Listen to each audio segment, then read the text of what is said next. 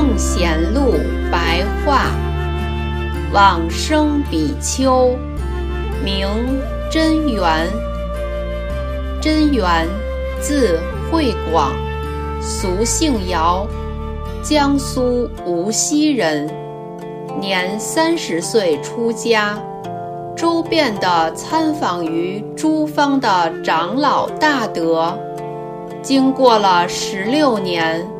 终于修得念佛三昧。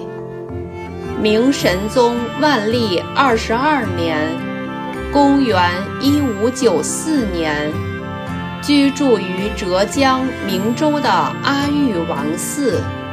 亲眼见到佛陀的舍利放光，光中现出本师释迦牟尼佛，于是发愿要燃身供佛，逐一的去请求众僧，希望大家布施枯木柴火。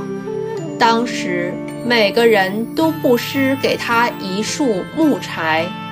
堆积起来而成为一个高座，真元于是取香油涂满身体，结跏趺坐在木柴堆上，合掌恭敬称念佛号。当火势烧到身上时，身体马上变成灰烬。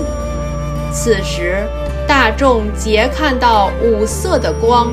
从真元法师的顶门放射而出，光中现出菩萨的金身，高二尺多，光明照耀于四方上下，久久之后才灭去。